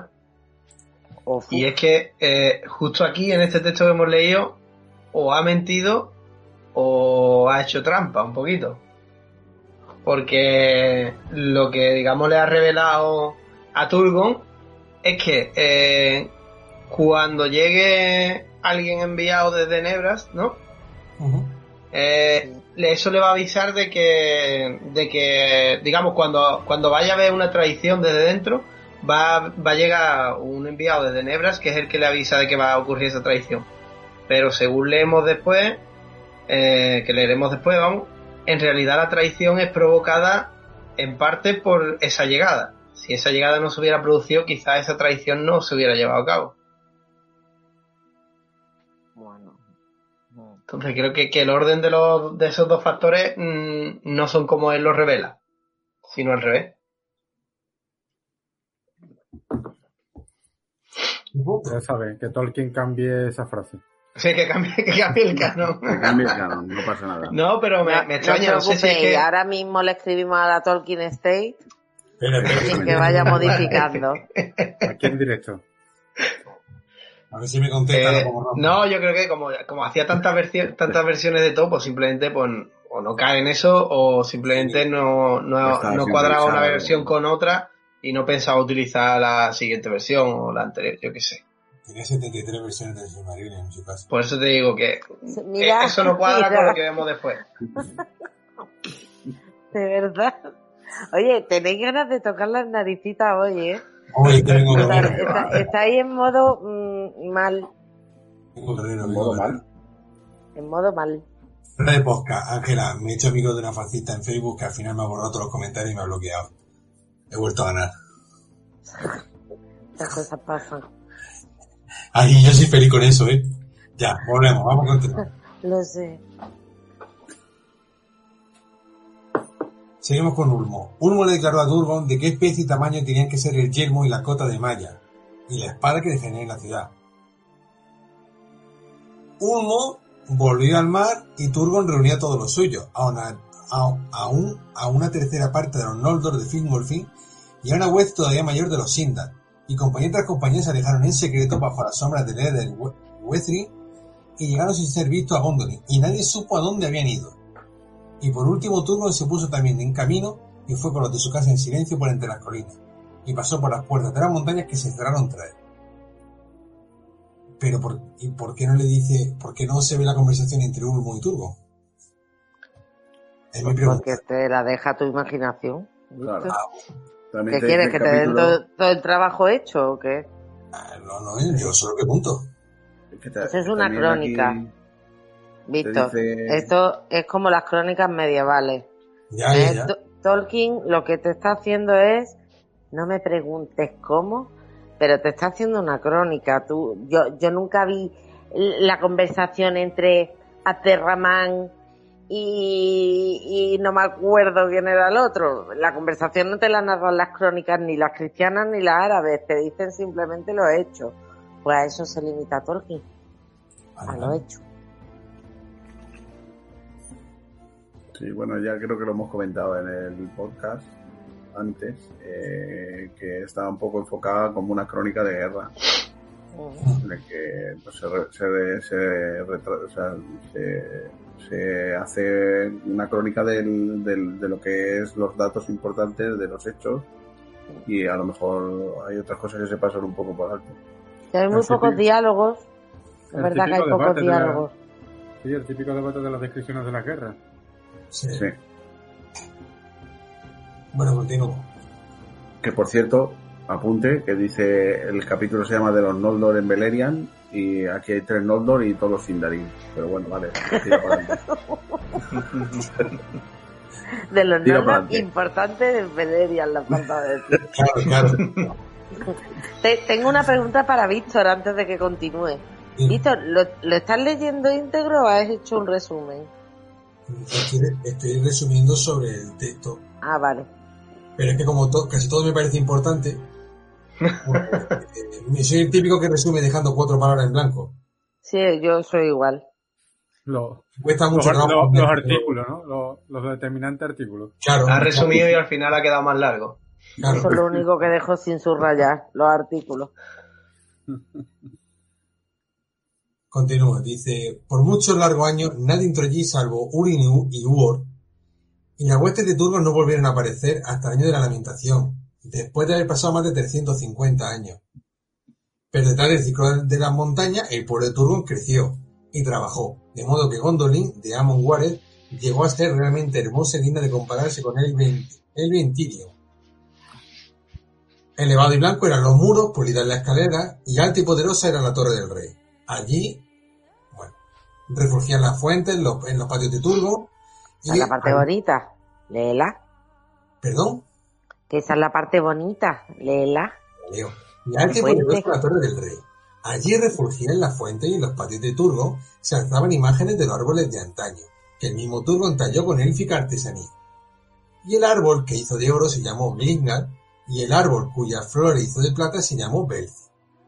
Pero más hermosa que todas las maravillas de Gondolin era Idril, la hija de Turgon, que fue llamada Celebrindal, la de los pies de plata, y sus cabellos eran de oro como, eran como el oro de Laureni antes de la llegada de Melkor. Qué bonito. Qué bonito. Yo no, yo no sé qué estaría pensando para hacer ese tipo de descripciones, pero la verdad es que se quedó gustísimo. Sí. Y hay una cosa que no, no, no voy a entrar por ahí. Iba, iba a decir algo, pero me, me voy a callar. Sobre la comparativa de Idril con las cosas. No, sobre La lo, cosificación- lo- la la, cosificación de la la- falta la falta de árboles en la serie de Amazon, pero es que no quiero meterme en la serie de Eh, Quiero Eh, dejar la, la serie de Amazon fuera de mi cabeza ahora. Esto ya lo lo hemos comentado antes. Eh, eh, otra vez, descripción brutal una prosa bestial y súper cuidada. Y otra vez de la naturaleza, en este caso, otra vez árboles. Sí. Se nota, se nota cuánto le gustaba al hombre la naturaleza. Está claro, está claro. Continuamos entonces. Mientras la ciudad de Gondolin se construía en secreto, Finrod Felagund trabajaba en los sitios profundos de Nargothrond. Pero Galadriel, su hermana, moraba, como se dijo, en el reino de Thingol. Y a veces Melian y Galadriel hablaban en Valin, hablaban de Valinor y de la dicha de antaño. Pero los relatos de Galadriel no iban nunca más allá de la hora oscura de la muerte de los árboles. Y Melian dijo, hay una pena secreta en ti y en los tuyos. Eso lo puedo ver. Pero todo lo demás está oculto para mí, porque ni con los ojos ni con el pensamiento veo nada de lo que ocurrió en Occidente. Una sombra pende sobre la tierra de Amán. ¿Por qué no me dicen más? Porque esa pena pertenece al pasado, dijo Galadriel. Y acepto de buen grado cualquier alegría que haya aquí, sin recuerdos que me perturben. Entonces Miriam la miró a los ojos. No creo que los Noldor vinieran como mensajeros de los Valar, como se dijo en el principio. Aunque llegara la hora precisa de nuestra necesidad. Porque no hablan nunca de los Valar, ni ninguno de estos altos señores han traído mensaje alguno de Thingol, ni Manwë, ni Ulmo, ni Olwe. ¿Por qué motivo Galadriel y la alta gente de los Noldor fueron expulsadas de Aman? ¿Qué mal pesa sobre los hijos de Feanor para que se muestren tan antiguos y feroces? ¿No me acerco a la verdad? Te acerca, dijo Galadriel, pero no fuimos expulsados, y partimos porque así nosotros lo quisimos, y en contra de la, de la voluntad de los Valar, y aunque con gran peligro y a despecho de ellos, con este propósito venimos, para vengarnos de Morgoth y recuperar lo que se robó. Entonces habló Galadriel a Melian de los Silmaril, del asesinato del rey en Fórmeno, no dijo nada del juramento, ni de la matanza de los hermanos, ni del incendio de las naves de los o sea que se lo Ni cayó. de, la, ni de la maldición de mandos, ni nada de nada. Nada, se cayó todo. Todo lo importante. Esos barcos de los que usted me habla. ¿no? No, guardo. Esos barcos de los que usted me habla. Dice, mucho me diste ahora y sin embargo adivino más todavía. Una sombra roja sobre el largo camino del Titinio, pero ve allí un mal del que Thingol tendría que estar enterado. Claro, es que te, te lo estás cayendo todo, pero es que lo tiene reflejado en la cara. Hombre, es que contenta tampoco estaba con lo que había pasado. Pachaco. A mí toda esta conversación de Melian con Galadriel me encanta. ¿eh? Porque además es lo, es lo que comentábamos antes, es de, de los pocos diálogos que se dan en, en el Silmarillion y, y sí que me gusta me gusta mucho la forma de hablar que tienen, ¿no? ¿Eh? Como, como sin decir nada se lo están diciendo todos las dos. La Es una que- que sabe lo que oculta y la otra que mm, por lealtad no, no, no va a soltar prenda. ¿eh? Y, y me gusta mucho la, todo el circunloquio ese que tienen las dos. A mí me gusta el, el puntito de camaradería que tiene una Mm. elfa y una bala. Sí, pero. No, una malla. No, es, no es- es una malla y no es una Malla, malla. cualquiera. No, Mayar no, Maya. Maya. El singular es Maya, el plural es Maya. Sí. Pero que, Eh. aún Pero- así, que, que mola mucho la camaradería que tiene con, con ella. A ver, es que esto no tiene sentido que fueran dos chonis. Eh, tú te estás callando algo, puti. Sí, pero no te lo voy a decir, Warry, ¿sabes? No, no pega. Bueno, pero en, en estos días que corren, Sí, bueno, en, Pues- cierta serie a lo mejor lo ponen así, sí. como que gusta bastante po- poder leer un diálogo, pues eso, en el que se puede decir todo sin necesidad de, no sé, de recurrir a- al lenguaje soez. Sí. Yo me lo estoy viendo. Lo, lo que pasa es que, claro, el, el cargo de conciencia que, que Ah, lleva- yo, bitch. el Yo, cargo de conciencia Galadriel. que, que lleva Galadriel con, con lo que han dejado atrás, eh, claro, ¿cómo le explicas eso a, a, a la otra? Es que, Sí, tiene tiene que ser complicado. Realmente es que es una posición difícil la que tiene. Ya Claro. es una posición difícil la que tiene. Es que vamos a tener en cuenta que Melian está casada con Thingol. Que Claro. Thingol, de inicio, es Teleri. Eh, ¿Qué llegas? Llega, llegas allí a Dorian, ¿no? Y dices, no, no, si nos hemos cargado a la mitad de tus hermanos, ¿eh? de tus cuñados, nos lo Nos hemos hemos- dejado atrás y le hemos quemado los barcos. Nos hemos quemado los hemos cargado a la barcos. mitad de los... tal. Bueno, a lo mejor lo de los cuñados se lo perdona, ¿eh? Mm, no sé yo en aquellos tiempos, ¿eh? Hombre, yo lo que a mí lo que me mola de esa conversación es que, claro, habría sido muy aburrido que intente contarnos eh, de otra manera eh, el arrepentimiento que tienen, ¿no? Una parte de ellos, por lo menos, ¿no? Y, aquí pues lo vemos y al fin, y no nos lo están contando de una manera aburrida, es un simple diálogo tal y estamos viendo ahí que ese arrepentimiento existe, porque si no fuera por esto, pues no sabríamos que hay ningún arrepentimiento. Hombre, arrepentimiento tiene que haber. Es decir, no solo por ser la primera matanza, sino porque después de esto su propio padre se da la vuelta y se vuelve a Valinor. Eh, o sea, es que hay, hay, hay Sí, pero como, lo como tenemos que mucha ver así, profundidad de- en todos de los hechos aquí, que han pasado. ¿Eh? Sí. Desde luego, mm, o sea, toda esa parte que oculta es que Es que es es muy para gordo. ocultarla. Es para ocultarlo, sí. Continuamos entonces. Melian ya no siguió hablando de, de- nada de esto, pero le contó al rey Thingol lo que había oído de los Silmaril. Este es un asunto de gran importancia, dijo. Más todavía de lo que sospechan los Noldor, pues la luz de Amán y el resto de Arda están encerrados ahora en esos artificios de Feanor, que se ha ido. Y digo ahora que no serán recuperados por poder alguno de los Eldar y las batallas devastarán el mundo antes de que les sean arrebatados a Morgoth. Tenlo en cuenta, han matado a Feanor y a muchos otros, sospecho, pero antes que ninguna otra muerte provocada por Morgoth, ahora o en el futuro, ocurrió la de Finwë, tu amigo. Morgoth lo mató antes de que partiera de Amán. Perdón por soltar toda la pelota, pero es que me parece una conversación, un diálogo chulo. Entonces Thingol guardó silencio, lleno de dolor y malos presagios, y dijo, entiendo al fin lo que tanto me había intrigado. ¿Por qué vinieron los Noldor desde Occidente? No acudieron a ayudarnos, salvo por azar. Porque aquellos que permanecen en la Tierra Media, los Valar dejan, los, los dejan libres de, a sus propios recursos, hasta que conozcan necesidad, para vengarse y recuperar lo que lo robado, joder, y recuperar lo robado han venido los Noldor. Y sin embargo, por, la y por lo mismo, tendrán que ser nuestros aliados, pues a nadie se le ocurriría que lleguen a pactar con Morgoth. Y Melian dijo, en verdad por esas causas han venido, pero también por otras, cuídate de los hijos de Feanor. La sombra de la ira de los Valar pende sobre ellos, y han hecho daño, tanto en Ama como contra los de su propio linaje. Hay dolor entre todos los príncipes de los Noldor. A lo que respondió Thingol, no sé si eso me concierne. De Feanor solo me han llegado noticias, y todas me engrandecen. De los hijos de Feanor poco oigo que me complazca. Y no obstante es probable que sean los más mortales enemigos de nuestro común enemigo. La espada y los consejos de los Noldor siempre serán de doble filo. Y ya no se habla más del asunto. ¿Qué os parece esta conversación marido-mujer? Le está advirtiendo, ¿eh? Le está advirtiendo con mucha razón. O sea, cuídate de los Noldor que, que, que aquí hay manduca chunga. O- ojito que estos cabrones vienen armándola desde lejos. Sí, sí, y les da igual todo, ¿eh?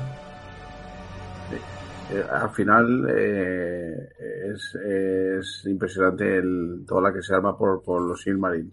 Es que el propio Melkor que le están matando y le están causando dolor el llevarlos en la cabeza y no se los quita. O sea, es que, es que tela. Bueno, lo, dice, lo dice Thingol que, que, que tiene mucha más importancia de lo que nadie pueda pensar. Sí. Eh, brutal, vamos. La conversación es brutal. Porque aunque no le han dicho a, a Merian lo que lo que sabe, eh, lo sabe. Y se lo sí. dice a la, a otra. Dice, no transcurrió mucho antes de que los Sindar empezaran a hablar en- entre ellos de los hechos de los Noldor, antes de que llegaran a Beleriand. Sobre este origen no cabe ninguna duda, y la verdad fue disfrazada y envenenada con un engaño. Pero los Sindar eran todavía inocentes y confiaban en las palabras. La- y la malicia de, Morgoth lo escogió como víctimas propiciatorias, pues no lo conocían.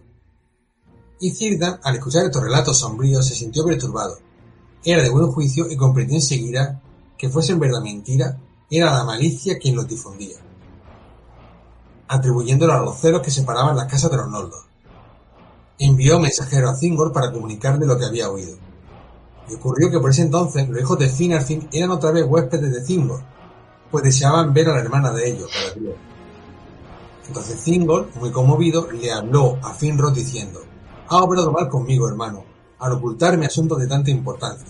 Acabo de enterarme de todas las malas acciones de los Noldor. Pero Finrod respondió, ¿de qué modo he obrado mal contigo? ¿Y qué daño te han hecho los Noldor que tanto te apena? Nunca pensé que me hicieron nada malo ni con Apenas nada. ¿Qué dices, Rey? Que apenas nada. No, si no me han hecho nada. Si no te han hecho nada, hombre.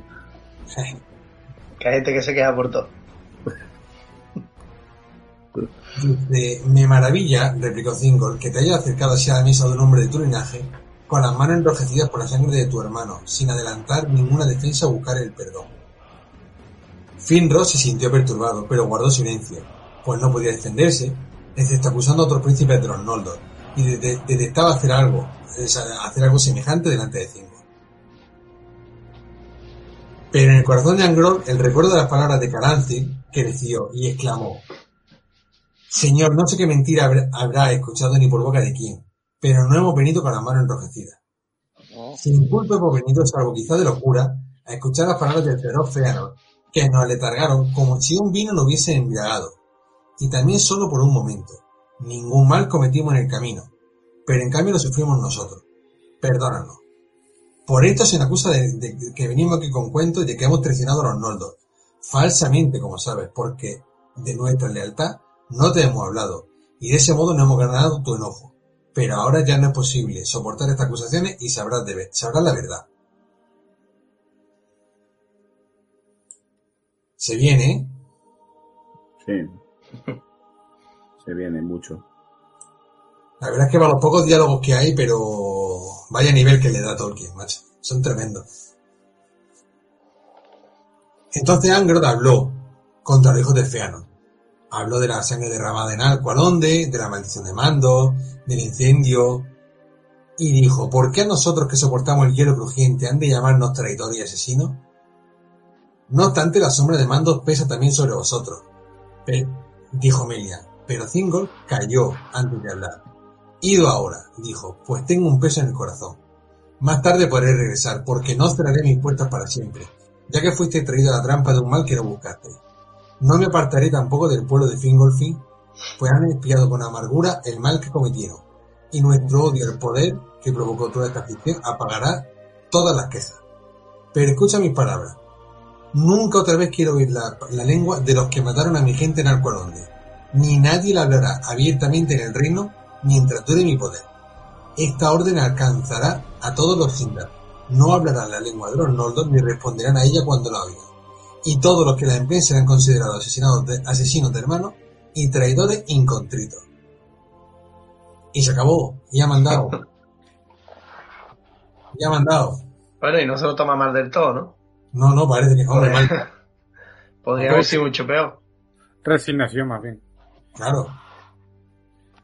Pero bueno, también una parte bonita de esto es de que de cómo se queda el cuenya como una lengua así, mm, no proscrita, pero para ciertos altos altas reuniones y demás importantes, y el sindarin para la lengua común, digamos. ¿no? También es un, bon- un bonito detalle de cómo se termina eh, se termina disgregando eso y cómo se determina de cuál va a ser una lengua más culta, por así decirlo, que es el cuenya, y el sindarin la lengua de uso común, ¿no? y por lo menos mi manera de verlo.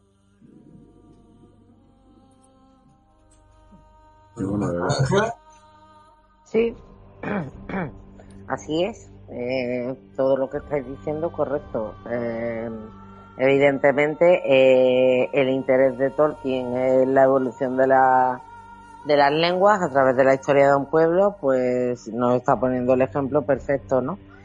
Y, y nada, de la decisión de Thingol, pues, pues en cierto modo es correcta, porque, porque es cierto que esta parte de los Noldor sí que es verdad que purgaron el, el pecado que cometieron fue la, eh, verse involucrados en la matanza de Alqualonde pero bueno luego lo tuvieron que purgar atravesando el Helcaraxe y dándose cuenta pues que Feanor eh, pues eso eh, el objetivo que tiene es claramente los Simarils y no se va a detener ante nada. Y si tiene que caer gente cercana como si tiene que caer gente lejana. Eh, en el caso de Feanor el tema es este, que el fin justifica los medios siempre, con lo cual pues bueno, ahí Thingol ha sido ciertamente bastante benigno, ¿no? Para, para con los Noldor que le están visitando ahora mismo. Y también quizá por, por necesidad, ¿no? Porque incluso ahí cuando se lo está diciendo, le dice que lo que purgará todo ese dolor y tal, no sé qué, será enfrentar a ese enemigo común, ¿no? Hombre, claro, al final O sea que también un poco tampoco le va necesidad. mal. no, os voy a perdonar, venga, pero. No, perdona, venid pero con no nosotros a luchar. ¿Sabes? Que, que sí, que. A ver. Que les perdona, entre comillas, ¿no? Y, pero que también hay un poquillo ahí de interés, ¿no? Se ve durante toda la conversación, ¿no? En varios momentos. Continuemos entonces. Entonces los hijos de fin al fin se alejaron de Menegroth, apesadumbrados, entendiendo que las palabras de mando seguían siempre ciertas, y que los, y que nordos que habían seguido a Feanor no podrían escapar de la sombra que pendía sobre ellos. Así ocurrió tan pronto como hubo hablado Thingol. Los Sindar que lo oyeron rechazaban desde entonces en todo Beleriand la lengua de los Noldor, y evitaban a quienes la hablaban en alta voz. Pero los exiliados adoptaron la lengua Sindarin en la vida cotidiana, y la alta lengua de Occidente solo fue hablada por los señores de los Noldor, y entre ellos. No obstante, esta lengua sobrevivió, como el lenguaje de conocimiento, en cualquier lugar en el que habitara algún Noldor. Sucedió al fin que Nargothrond estuvo de todo edificada, y Turgon vivía aún en Viljamar. Y los hijos de Finarfin se reunieron allí para celebrar una fiesta. Galadriel vino de Doria y permaneció un tiempo en Nargothrond. Ahora bien, Finrod Felagund no tenía esposa, y Galadriel le preguntó por qué.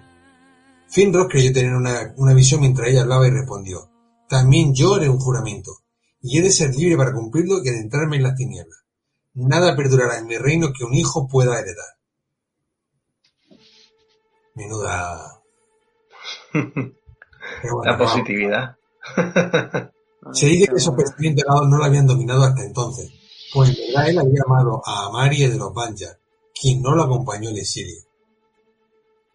Es decir, que como que te acompaña, manda a tomar por saco al reino.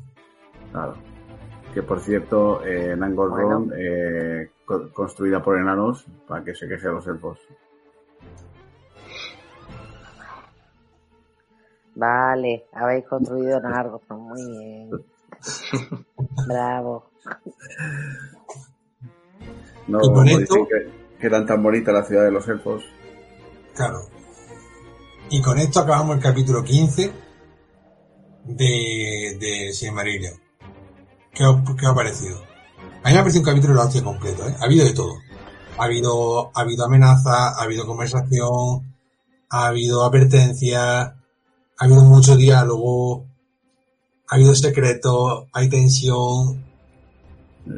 Es, es difícil, o sea, aunque, aunque los Noldor intenten taparlo, es difícil que no se sepa lo que ha pasado. O sea, es tan, es tan gordo y tan grave lo que ha, lo que ha pasado con la matanza de hermanos, el robo de los barcos, el quemarlos, el dejar aparte de su gente atrás.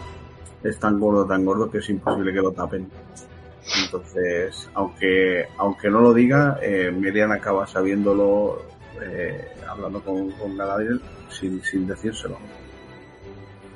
A ver, tarde o temprano se iban a enterar. Bueno, pero es que brutal, o sea, el capítulo es, es muy intenso, a pesar de que es cortito, es muy, muy intenso. Yo creo que, que avanza mucho la historia, es muy pocas páginas y que, que toma mucho cuerpo, ¿no? La historia ahí, eh, los diálogos, pues eso, la tensión que habéis dicho y tal, ¿no? Y, y la, como, como vemos esa relación que hay entre unos y otros, ¿no? Cómo se tensa, cómo después se llega a una resolución para que entendamos todo lo que va a pasar después. ¿no? Pues sí. Que aparte de avanzar me parece que, bueno, que está preparando lo que, lo que viene, ¿no? A mí me parece un- una compilación de, de pequeñitas historias que están muy chulas todas, ¿no? pero no es de estos capítulos que tienen una gran trama abierta y que cuenta una, un gran momento, como la quema de barco, la, o la de estos los hermanos, o el momento en que está en, en las fiestas, sí, me voy a de nombre, eh, Feanor, eh, son pequeñas historias, todas interesantes, me- y me gusta mucho lo que ya he destacado, ¿no? Lo de Galadriel con, con la Mayer es, un- es una parte que me gusta bastante.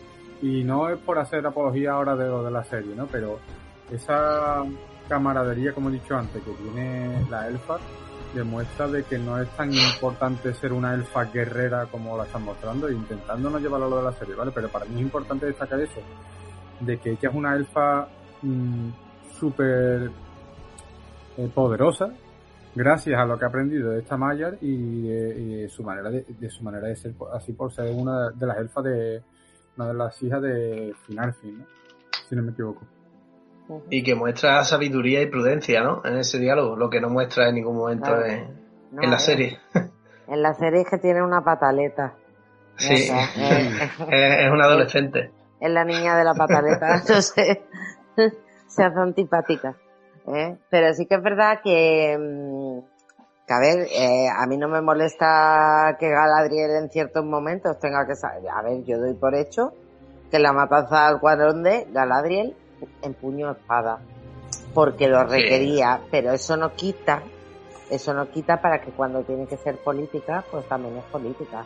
Y cuando tiene que enfrentar con palabras eh, en una reunión, por ejemplo, cuando se decidió el ir a la Tierra Media, pues la que interviene es ella y habla en una reunión eh, con mayoría de varones, ¿no? Eh, o sea, tiene todo un espectro para demostrar, pues, eh, la evolución que tiene. Pero sí que es verdad que en la serie, pues, la, están enfocando demasiado al aspecto guerrero. Y la frase esta de que soy yo sin mi espada, pues francamente, chica, eres muchas cosas sin tu espada. Muchas, muchas cosas. Probablemente más con su, con- sin su espada que con ella. Es que ese es el problema, ¿no? Que, que es lo que yo quiero destacar con lo que he dicho, ¿no? De que ahí se de- ahí es una de las partes en las que se demuestra eh, el empoderamiento de Galadriel y de dónde le llega esa sabiduría y demás. Y que, como estáis destacando vosotros, lo de la espada y demás, que sí la ha tenido que empuñar, pero no es lo que más destaca Galadriel. Y que para mí siempre, evidentemente tengo más, más vistas, la- es obvio, ¿no? La- las películas. Y la Galadriel de los Lorien. Pero, pero es que la Galadriel de los Lorien ya, ya, ya tiene 10.000 Tiene años, 10.000 años. Alfonso. Sí, pero, Pero sí, Ahora sí. está en la primera edad. Aún así, es más aún joven. así, eh, Galadriel es más vieja que el sol, literalmente. O sea, es más vieja que el sol. Es más vieja que el sol en la tercera edad. Pero en la no. primera edad no era más vieja. Bueno, sí, es más vieja que el sol, coño, sí. Porque ha Claro, visto es los sol- árboles, vale. Claro, o sea, es más vieja que el sol, literalmente. Sí, coño, pero en el momento que sale el sol, Dani, ella es joven. Sí, Y en la tercera edad, pues también es joven, Bueno, pero más es madura. joven. Es joven y no es joven. O sea, quiero decir, yo a esa edad seguro que no llego. Hombre, La, la- la joven, la joven de, de, de Schrödinger. Es joven y no lo es a la vez. Exactamente. Yo creo que, que eso es lo que estaba diciendo Alfonso, ¿no? Que han entendido el empoderamiento como fuerza bruta y eso es un error brutal, ¿no? Que es un Eh, error terrible. Entender el empoderamiento como que tiene que ser pura fuerza bruta y, y ya está ahí, no es eso. pero eso Más poder de que demuestra en los momentos políticos, por ejemplo, Pero No tiene nada que tienes ahí- ahora, con, con los hechos que tenemos ahora recientes, ahí tienes una figura de Bueno, empoderamiento. yo te digo una cosa. total, ¿no? No, no hace falta. Eh, me refiero Discúlpame. a, a la reina Isabel II. Eh, era una mujer, el- eh, no era fácil reinar siendo una mujer hace cuando ella subió al trono y nadie cuestionaba su autoridad, nadie, Pero absolutamente nadie. me vaya a disculpar una cosa. mm, Yo digo, si tirarte de un barco a las puertas de Valinor y atravesar todo el mar hasta la, puerta, hasta la Tierra Media no demuestra empoderamiento, yo no sé qué queréis, colegas. Pero ¿eh? Porque esa el- decisión de me voy a cruzar todo el mar hasta la Tierra Media, pero hay que tener, vamos, Ángela, dos ¿cuánto hay- pares. cuánto Sí, hay pero desde- de escondida. ¿Y qué tal no haber ido en ese barco? Habría sido mucho mejor, ¿no?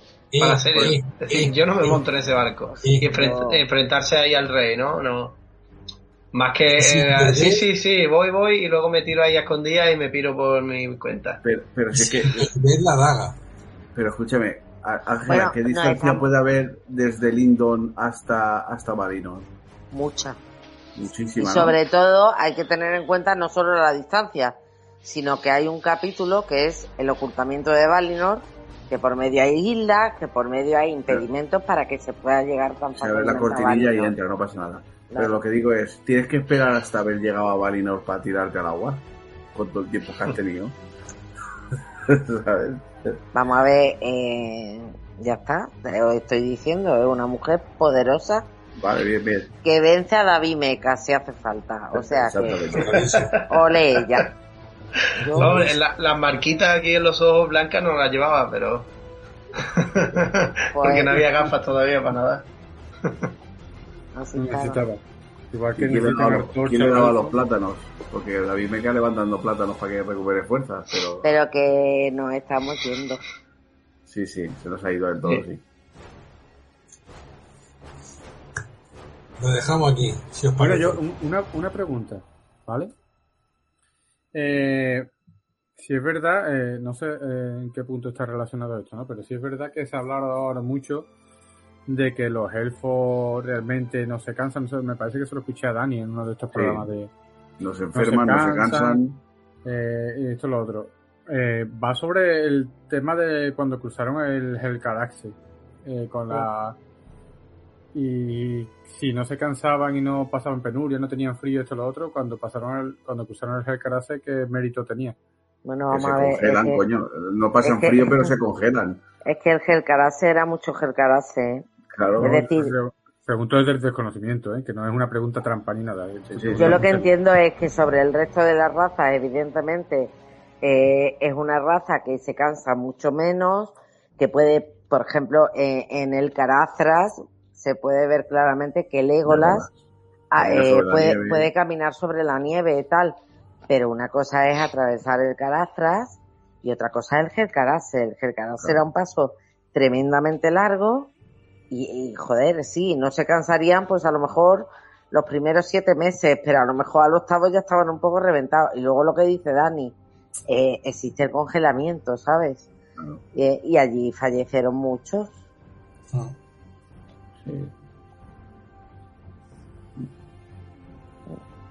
Terrible. No sé si con eso te respondemos, Alfonso. Sí, sí, sí. Y quería saber eso, que al final, por mucho que tú de esto, el karate... Mira, ahí tienes el, ejemplo en los, en los, en, en el curso de cómo hacer amigos eh, por los Noldor. Eh, tienes cuando llamaron a los, a los humanos los enfermos, ¿sabes? Los moribundos, los, Los de Virucho, los debiluchos, los flojos, ¿sabes? enfermizos, no, no les quedó nada por... No les quedó ningún epíteto por utilizar. Bueno, callaros, que vosotros sois los menguados. Los, los menguados, sí. Así que... Menos mal que no conocieron a los Suerte- hobbits, porque Suerte que no conocieran los hobbits. los bellotas nos. Zarrapastrozos.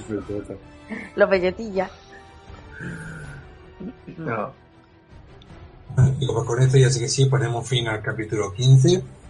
El siguiente ya será de Maelin.